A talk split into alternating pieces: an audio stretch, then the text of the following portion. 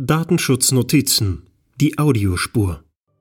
Beauftragen und vertragen. Kuriositätenkabinett Teil 7. Passend zum einjährigen Bestehen unserer kleinen besonderen Reihe, die selbst ein wenig aus der Reihe tanzt, möchten wir uns einem grundlegenden Phänomen zuwenden. Es geht um bestimmte Begrifflichkeiten, die zum einen im Datenschutzrecht, aber auch anderswo Verwendung finden. Was dabei zum Auswuchs kurioser Gedankengänge und deren Perpetuierung in Gesprächsprotokollen oder E-Mails führt, ist der Umstand, dass diese Begriffe aus ihrem Zusammenhang heraus eine jeweils andere Bedeutung haben. Fachbegriff Nummer eins: Der Auftrag. Manch einer mag dabei schmunzeln oder wird vielleicht sogar verwundert auflachen. Fachbegriff? Na, das ist jetzt aber schon ein wenig hochgestochen. Abwarten. Dem leidenschaftlichen Datenschützer ist dieser Terminus geläufig im Zusammenhang mit der Auftragsverarbeitung oder auch Verarbeitung im Auftrag nach Artikel 28 DSGVO.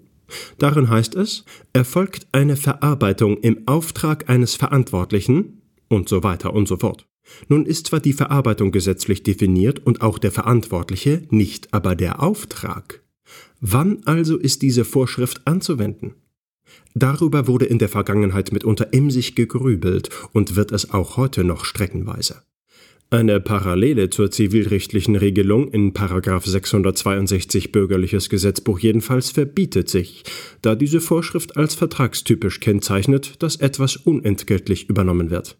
In Anbetracht der zahlreichen Fälle, die wiederum datenschutzrechtlich als typisch für die Auftragsverarbeitung gelten, sei es die Aktenvernichtung oder die Anmietung einer Software, würde wohl kaum ein Anbieter darauf bestehen, seine Dienste kostenfrei zu erbringen. Ein klassischer Anwendungsfall für eine solche Verarbeitung im Auftrag ist zum Beispiel auch das Hosten einer Webseite. Und damit das möglichst in gelenkten Bahnen verläuft, gibt es nicht nur den Auftrag, sondern auch den Vertrag. Sie wissen schon, Vertrag kommt von vertragen.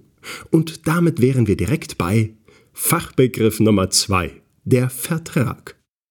Wie bitte? Der macht doch nur unsere Webseite, das ist doch kein Vertrag. Wird man ureigens Adressat einer solchen Äußerung, hat sich im Kopf des Aussprechenden wahrscheinlich ein ganz bestimmtes Bild gezeichnet. Da betritt ein königlicher Bote in gestriegelter Uniform den festlich geschmückten Burgsaal. Am einen Ende, gefüllte drei Häuserblocks von der mit Messing beschlagenen Eingangspforte entfernt, thront der in Würde ergraute Herrscher. Der Bote durchschreitet den Saal. In der Hand eine in einem Lederzylinder eingefasste Schriftrolle. Während er sich gemessenen Schrittes dem gespannt schläfrigen Regenten nähert, entfernt er die lederne Ummantelung in einer derart gekonnten Choreografie, dass man meint, sie sei Bestandteil eines offiziellen Zeremoniells.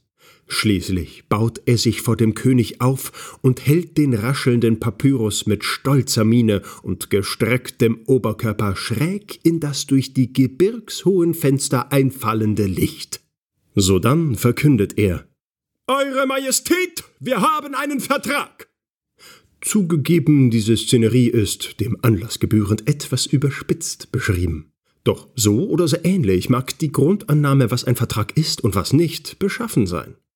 Ein Dokument auf kräftigem Papier, verschnürt mit einer feierlichen Kordel, welchem durch ein rubinrotes Siegel der Stempel des offiziell Abgesegneten anhaftet.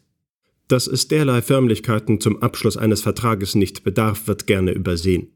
Im Gegenteil stellt das Datenschutzrecht, auch vermittelt über das allgemeine Zivilrecht, zahlenmäßig nur äußerst spärliche Anforderungen an die Form, so zum Beispiel im bereits bekannten Artikel 28, der eine schriftliche, gegebenenfalls elektronische Abfassung vorsieht.